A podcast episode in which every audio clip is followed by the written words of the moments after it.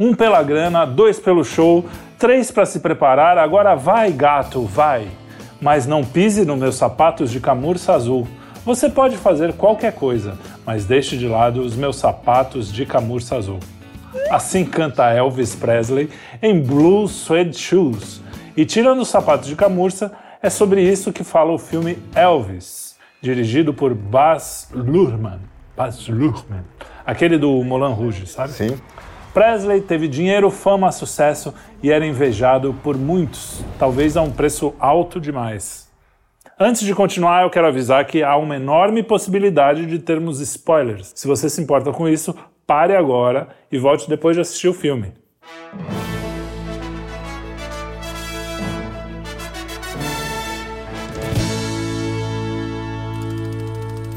Muito Bom. bem, Arthur. Estou aqui com Arthur Machado. Quanto tempo, né, Ted? Quanto tempo, né? Pois é. Pois é. Você tá me forçando a ver todos os filmes aí do Oscar. Ainda bem que o dos Feldmans eu não fui forçado a ver. Não, não, é, bem, é meio chatinho.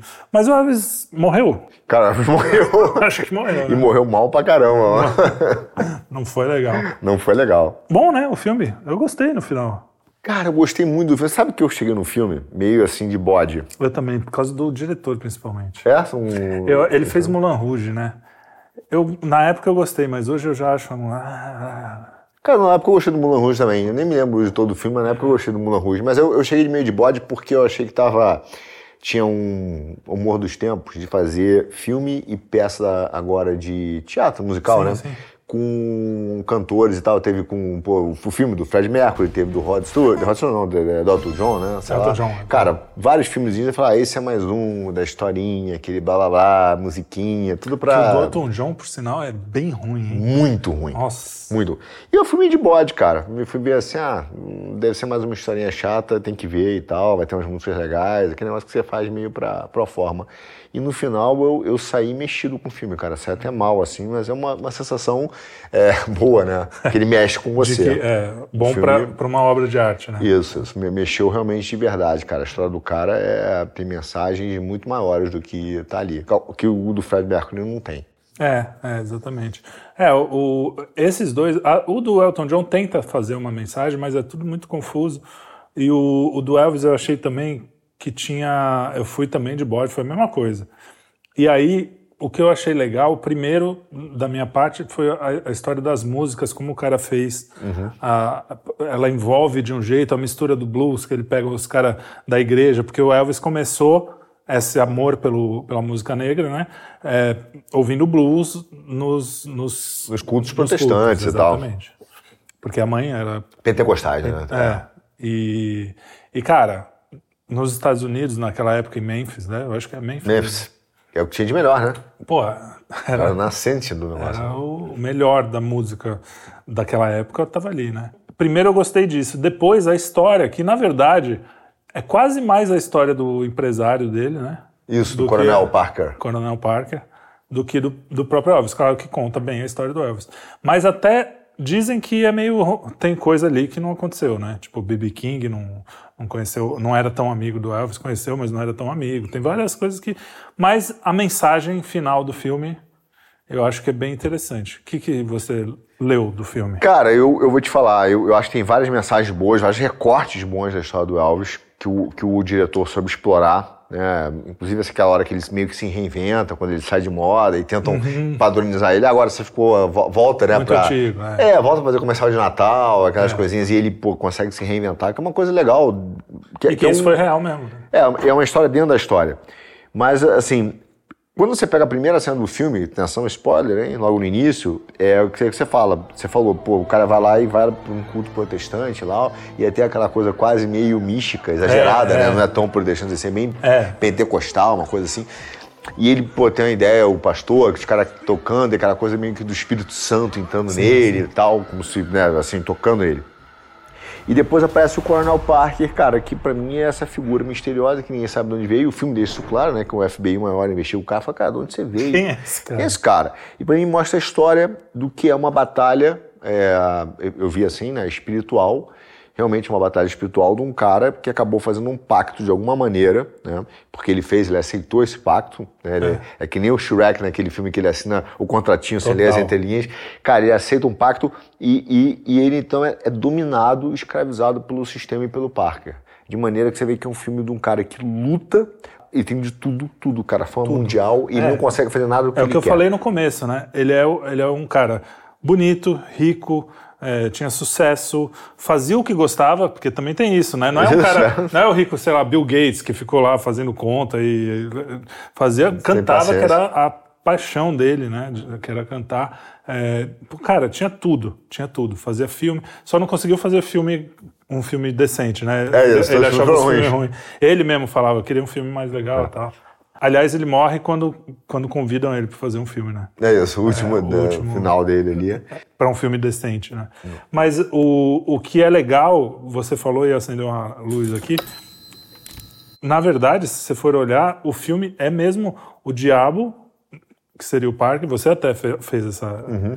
É, ele fazendo pacto com o diabo. Porque o pacto com o diabo não é assim, ah, um dia eu vou lá e assino um contrato, que nem o Shrek é uma coisa que você vai fazendo aos poucos também, né? Sim, sim. Do tipo, ah, vou abrindo uma concessão aqui, vou pegando um pouquinho mais ali, vou abrindo. Ah, mas esse pecadinho aqui também não é tão ruim. Vou... Então, a, a, o pacto com o diabo, no caso dele, foi pontual, mas você vai abrindo concessões, a coisa não. É, e, mas aí eu queria fazer o contraponto do seguinte: no começo, ele está envolvido na religião, a mãe também, uhum. tudo e de repente parece que o diabo fala assim: não, não, esse cara aqui tá muito salvo aqui. É meu. esse é, é meu. meu. É esse. e, e aí foi isso, né? É, e tira o cara. E o Parker é isso. E, e, é interessante porque o cara bota o, o Parker no início, né? Num circo, né? Acho que ele começou um circo. Ele fala: eu entendo de ilusão. Né? Ele é, fala, eu sou ilusionista. É o próprio, é o próprio diabo. Eu entendo a ilusão. Eu vou te dar tudo, mas nada é concreto. Então o cara vai e realmente ele muda a carreira do Alves, ele pega o Alves, lança uhum. o cara, né? Ele faz o. o ele é muito responsável pela. Pela, pelo sucesso. É. E, cara, e o cara vira uma máquina. E ele vai lá e fala, pô, de tudo. Tem uma hora até que o, que o Arnold Parker traz até almofadinha, caneca, fala, cara, você virou um merchandise. E o cara tem tudo que é lugar no mundo, tem uma casa, tem tudo, tem grana. É, e, mas ele, você vê que ele está preso, ele não consegue se liberar do Parker. E tem uma hora que ele tenta, né? Ele descobre é, as falcatruas do cara ali, é. e ele tenta, o Parker tem uma conversa com o cara é, é, ali íntima, dizendo, ó, eu te dei tudo, e ele se rompe, não vai fazer aquele show internacional dele que é o que ele queria, a turnê internacional. Ele faz uma turnê, ali, inclusive online, né? Baixando Voz, que é um mundial, não sei quantos bilhões de pessoas viram. Mas mesmo online, assim. não, na época de é, TV. TV. Para TV. Deixa online, online. online. É.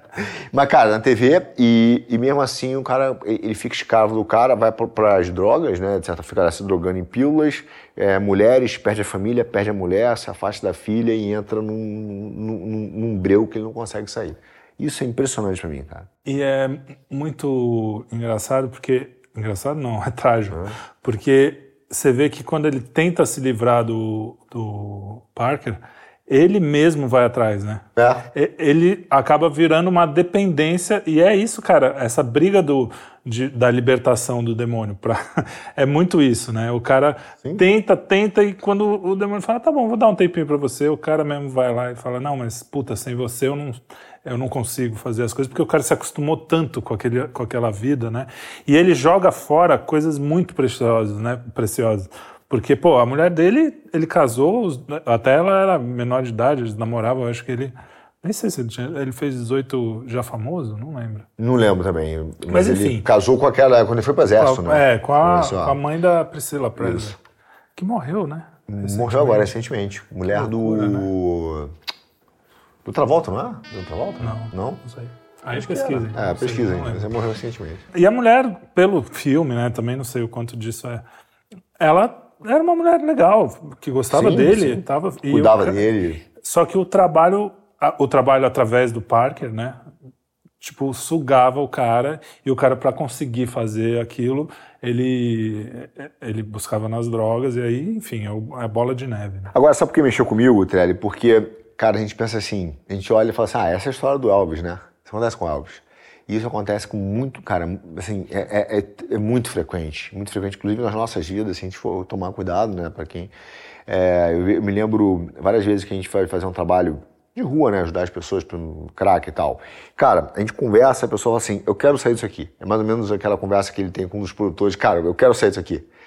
Só que ele vive assim, cara, mas isso aqui foi muito importante para mim. E ele começa a explicar como aquela estrutura que mantém ele dependente, inclusive do vício de droga, é importante para ele é importante emocionalmente, como ele deve aquilo. Você fala, ah, você não deve nada, cara. Você entregou tudo pro cara. E o Parker ficou rico com ele. Claro, tanto é que depois foi processado e perdeu. Isso. O Parker perdeu, o Elvis já tinha morrido. Mas ele perdeu o processo. E lá. acabou dando, tem que ressarcir, né? É. Milhões e tal para a família, enfim, para inventário.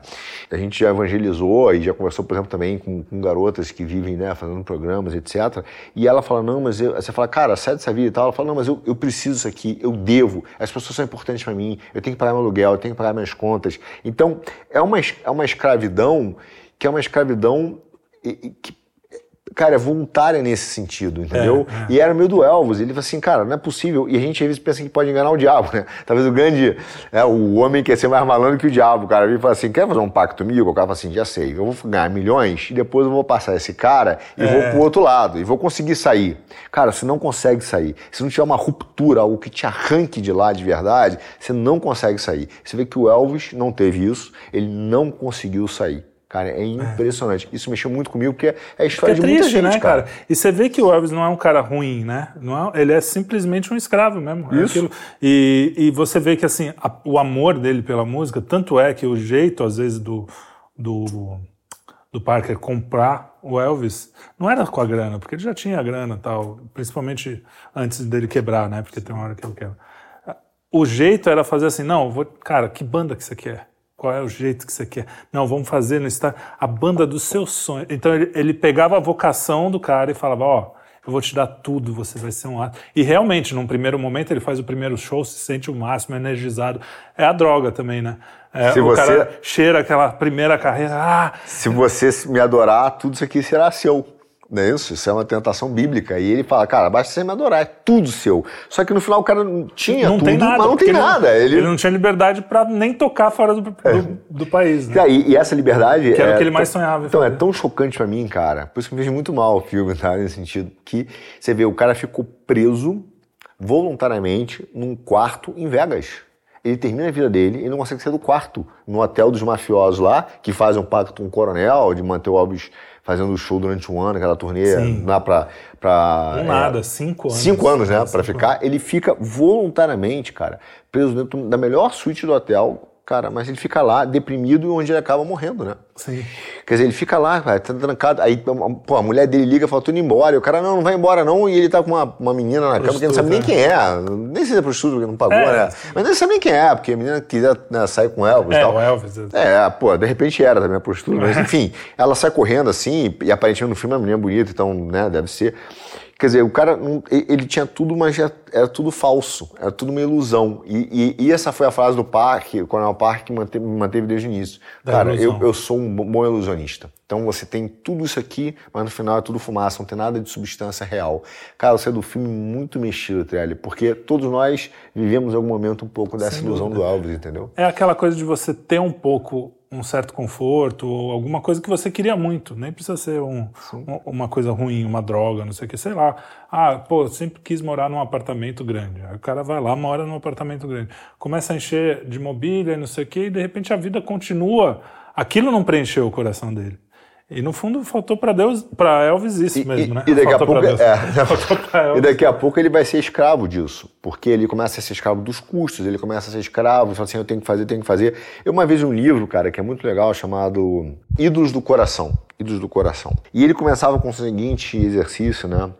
Ele falava assim, cara, vai no teu quarto, seja honesto com você mesmo, bota uma frase, olha a tua vida e fala assim, sem espaço, sem isso aqui, né? Eu morro. O que você, sem isso aqui, morre? Eu sem dinheiro, sem minha casa, meu apartamento, sem meu emprego, sem minha família, o que for. Isso aqui são os seus ídolos do coração. É aquele negócio que você fala assim, cara, se eu perder minha casa, eu não sou mais o Arthur. Se eu perder o meu carro, se eu perder meu status, se eu perder... Né? Então, o que, que é isso onde está direcionado, né? E, e Quem o, são o Elvis, os nossos coronéis Parker? É isso. Eu, eu saí de. Cara, exatamente isso, irmão. Eu saí de lá pensando, cara, quem é o meu Coronel Parker que me diariamente tenta me oferecer uma ilusão? E você vê, cara, que esse filme do Elvis é, é muito real, porque tem vários coronéis Parkers, né? Que ficam te oferecendo ilusões, né? E, e, e, algumas nós aceitamos, essa é a verdade. Nós somos escravos dela, todos nós. É um exame de consciência. Esse filme é muito bom por isso, cara. Pois é, a gente falou de dois filmes aqui que são filmes do espírito do tempo, filmes modernos, filmes de Hollywood, que a gente sempre desce a linha em Hollywood. Uhum. E apesar de ele não ser um dos mais bem cotados, ele está lá entre os melhores filmes, está entre os indicados. E Cara, os, os, a maioria dos filmes, o único que mais lacrou, eu falei isso em outro programa, foi o da o Tudo ao Mesmo Tempo Agora, lá que tem lacração Sim. meio explícita. O da, da Maestrina, o Tar, ela é lésbica, tem um casamento lésbico e tal, isso também é uma certa lacração, mas isso é, é tratado meio como é, de lado, assim. Você acha que Hollywood deu uma... percebeu que não dá para para ser tão explícito, aquela coisa, o, go woke, go broke que a gente falou. Cara, Você acha que isso tem um pouco? Eu, eu, eu, eu, Ou foi só coincidência aqui esse ano? Bom, eu acho que é providência divina. Eu acho que Deus transforma o mal em bem. Então, de repente, acho que os caras nem notaram, nem, nem, nem, perceberam as mensagens que eles estavam mandando. Por exemplo, eu vi agora um filme que. Até falei pra gente falar que eu, que eu sou tão desligado no negócio do Oscar que eu nem sabia os filmes que estavam concorrendo. Foi da Babilônia, que é um é, que conta muito o tá. espírito do tempo. Vale a pena ver. Vale a pena ver. É a Babilônia. Eu saí de lá e falei assim, cara, Hollywood não fez esse filme. Cara, eu não acreditei. Porque o filme começa, vou dar spoiler também, mas com uma mega festa. Mas aquelas mega festas da Babilônia mesmo, né? O na casa de um cara, pra você ter noção, entra um elefante no meio da festa. Cara, é tem anão, o pessoal transando no meio do negócio. Cara, droga liberada, morre, morre não, uma, uma atriz passa mal lá, quase morre. Cara, aquele caos é, que era a Babilônia, né? Quase uma Sodoma e Gomorra. É, e, e, vai mostrando, naquele momento, era a época do cinema mudo. E mostra como era Los Angeles, a indústria do cinema naquela época, e como os caras viviam como se não houvesse amanhã. Anos 20 era. Cara, não houvesse amanhã. Porque Grana, foi entre guerras, né? Isso, entre guerras. a gente falou também do, do Nada de Novo no Front, Sim. que quando acaba a guerra, o pessoal fala: Meu, dane-se tudo, cara. Se a gente é capaz de fazer isso aqui, não tem Deus, não tem. Vamos pra festa, porque Vamos amanhã a gente pode morrer, que é isso aí. Então, mas é, aí, cara, é, é, vai mostrando, né, a história do. E, o ator principal é o. Do Travolta, não é? Do Travolta? Não. Não? Leonardo Não, o outro. O Brad Pitt. É são a mesma pessoa. É, pra mim são a mesma pessoa, só muito chapéu, né? Mas assim, cara, dois grandes atores, esse passagem, tá? Grandes sim, atores. Sim. Mas, pô, e aí o Lacrador Brad Pitt... pra caramba, né? Tipo, Lacra... Ah, o Brad Pitt menos, é... o DiCaprio é mais. É mais, mas assim, depois daquele outro filme também que ele fez, cara, eu respeitei muito, que foi o Lobo de Wall Street, ele foi sim, um puta ator ali. Enfim, é, Titanic foi péssimo, mas... mas enfim, mas o cara, cara, aí vai contando a história do negócio e de repente... A, a, todos os principais os atores, seja os protagonistas, cara, seja é, os que estão no secundário, cara, de repente aquele, aquele cinema mudo ele acaba. E a vida de todos que viviam naquela orgia, cara, que viviam naquela ilusão, ela simplesmente se fecha e, e, acaba. A ponto do final, spoiler total, se não quiser ver, não pule agora, o Brad Pitt entende que acabou a vida, acabou o cinema dele, acabou a carreira dele, que agora o, o cinema passou a ser falado, ele, pô, quando fala, a voz dele é horroroso. Todo mundo que via do é, cinema... Cantando mundo... na Chuva fala disso também. A gente que, assistiu um desses. É, que, que o cara... Ah, tem uma cena, inclusive, do Cantando na Chuva, que ele tenta fazer, que é engraçado. Provavelmente é. tem a ver. E o que acontece? Cara, ele então entra no banheiro, ele tá com uma mulher nova, que é super maneira, aí ele tem um diálogo que é muito rico, é, do ponto de vista depressivo, mas é muito rico, com uma, uma dessa atriz do passado, né, que tá lá, e ele fala, é, acabou para mim, ele entende que acabou. Que ele, e ele falou assim, ah, aí ela fala, pô, que legal a sua nova mulher, já era a milésima nova mulher dele. Ele fala, é, ela não sabe o que vai ocorrer. Quer dizer, ele já entende que é o mesmo processo. Eu vou ficar com ela, ela é bonitinha, daqui a pouco eu vou trair, vou embora. E ele entende que ele tá preso num círculo ali, carinha se mata. Ele se mata. Que o Elvis, de certa forma, não explicitamente, fez isso, né? É. Todos eles, né? É. Acabou. Cara, e aí você vê assim que toda aquela ilusão.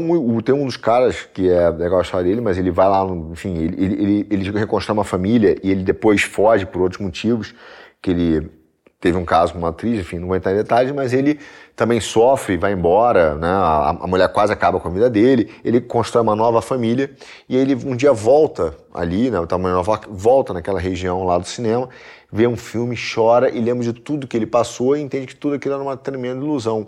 E, cara, a Babilônia, no final, a mensagem de Hollywood, que eu falei, cara, você é Deus atuando, não é possível que Hollywood tenha feito isso. Quer dizer, cara, você entende que toda essa orgia não serviu para nada, só levou a uma vida que no final os caras falam assim, cara, o que, que a gente fez? Participou de uma mega ilusão e cada um foi terminou infeliz da sua maneira. Sabe? Eu fico pensando, todos os filmes que a gente comentou aqui, se eu não me engano, hum. Acho que o único que termina bem é o Tudo ao mesmo tempo, eu agora eu nunca vi. Uhum. Os outros são muito pessimistas, nihilistas, é, não tem redenção, não tem perdão, parece que não tem um caminho. Um filme sobre guerra é aquela coisa crua da guerra, a guerra não serve para nada e a gente continua aqui e tal. Um filme sobre uma briga entre amigos, eles, ninguém perdoa ninguém, a coisa eles não estão mostrando sem querer, que nem você falou, que assim, cara, sem, sem Deus não, não dá certo. Porque muitos desses, eu penso no Coringa, o filme Coringa, Sim. não sei se você viu. Vi, adorei. Né? É, aquele personagem com Jesus Cristo estaria salvo, não faria nada daquilo, porque Sim. ele achava, acharia um sentido é, maior para a vida dele. A, então, a redenção, o perdão, ah, sofri bullying, não sei o quê, mas o sofrimento vai me fazer melhor, vai me fazer mais forte. Não, eu vou me vingar. É sempre vingança a coisa, né? E como acaba mal quando você tem vingança? Porque, de certa forma, eles têm essa ligação ainda com a realidade, porque para contar uma boa história, você precisa falar a verdade. Né? Então, a vingança sempre dá mal. Sempre... Tirando o Tarantino, que a vingança Sim. é uma vingança que a gente até gosta. Assim. É isso. O que é ruim, né? Não tô falando que é bom. Porque ele reescreve a história, mata o Hitler, mata os, os assassinos da, da Sharon Tate e tal. Salva a Sharon Tate. Já dei spoiler de dois filmes dele. Pô, eu dei uns dois aqui também. Mas você não acha que existe, mesmo que involuntário, assim... Porque esse, esse Oscar não não teve nada assim de ultra lacrador, tirando o Avatar, que é uma bobagem que nem tá, tá nem lá, mas não tá cotado. Tá lá como melhor filme, mas. Sabe, Trelli, às vezes nós aqui, a gente conversa muito, a gente conversa muito, né? Somos amigos, irmãos em Cristo.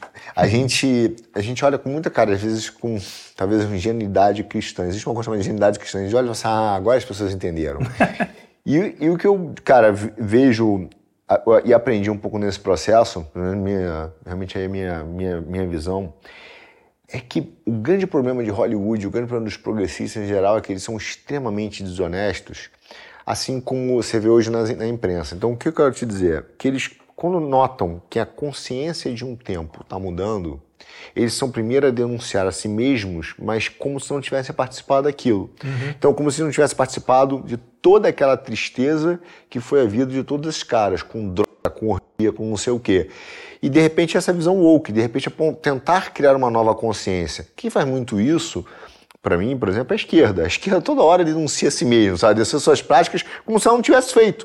Entendeu? É, é, a história que a gente viveu há pouco tempo, na, vocês sabem exatamente tudo, né? Da negócio na cara, da, da papá. Sim, Quer dizer, o cara. Aí. As pessoas falam assim: ah, não, agora veja, isso aqui. Pô, as pessoas falavam, sei lá, fica em casa. E todo mundo falava, cara, vai gerar fome, né? Gerou fome. O que, que eles fizeram?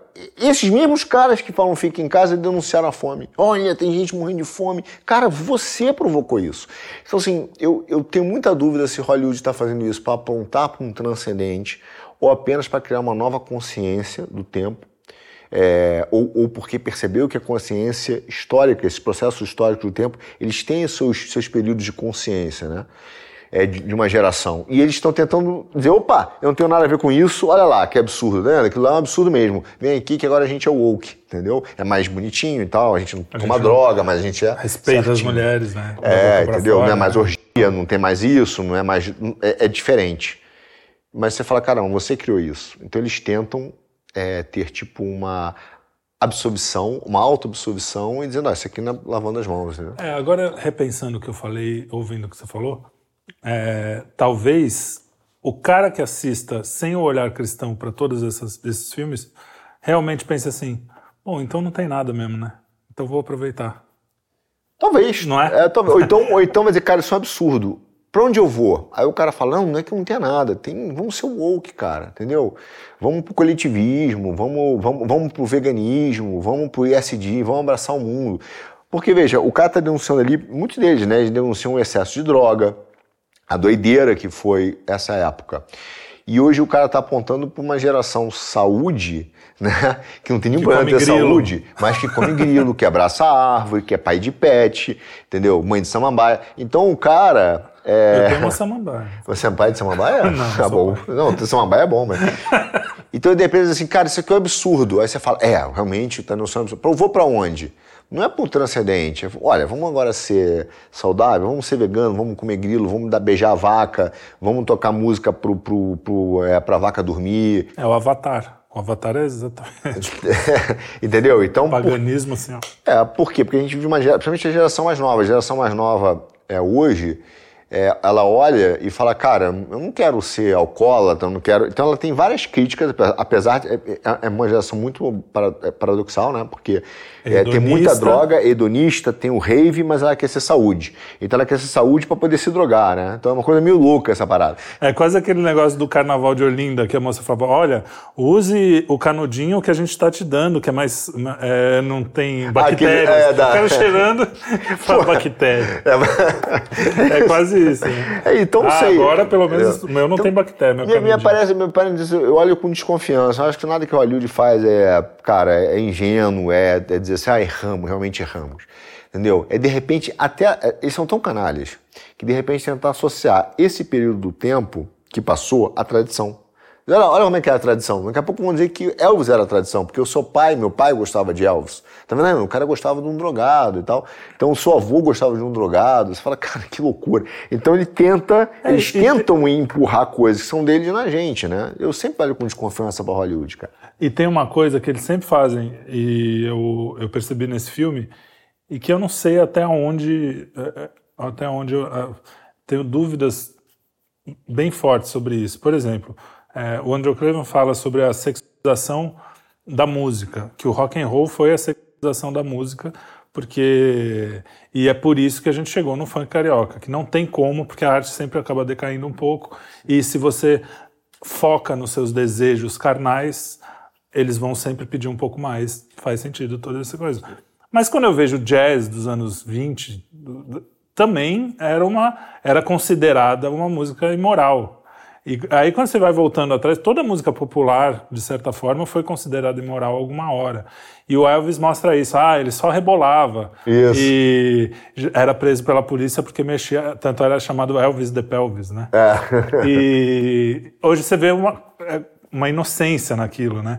E, sei lá, a ideia que eu vejo que o filme quis passar é assim: bom, agora você vê as mulheres rebolando pelada ali em cima, daqui a 50 anos você vai olhar para isso e vai falar, nossa, era só o Elvis rebolando. Exato. E, e, então e, acho que tem um pouco esse lado também. E tem aquele senador que vai atrás do Elvis, né, por causa disso, joga pressão política. São, é, os cristãos. Os cristãos. Falando mal dos cristãos. Exatamente. Então é sempre essa ideia do cara que vai brigar com a moralidade, é um bobão que está contra o avanço do tempo, o avanço do é, progresso.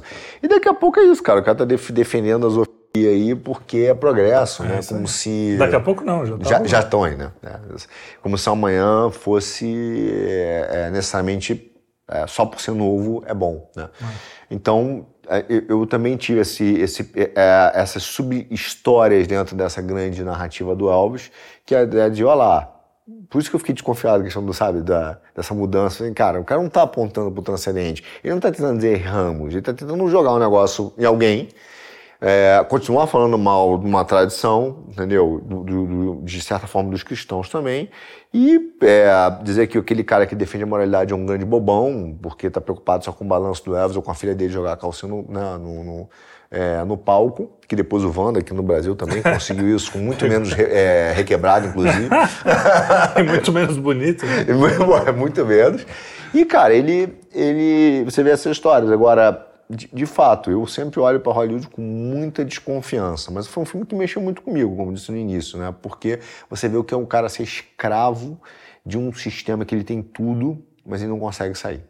E aí eu pergunto, né, quem são os nossos Coronel Parkers? Qual é, qual é a coisa que você é escravo e não consegue sair? Fica o questionamento aí. Você sabia que nem todas as estatuetas do Oscar são iguais? Não sabia.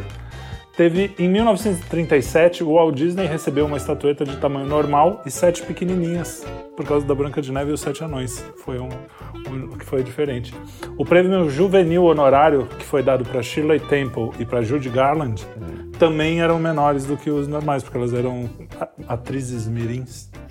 E em 1938, que esse eu achei mais legal, o ventrílogo Edgar Bergen recebeu um prêmio honorário construído em madeira e com uma mandíbula móvel, porque ele era ventríloco. Uhum. Então a mandíbula era uma homenagem ao Charlie McCarthy, que era uma marionete criada por ele. Interessante, né? Interessante.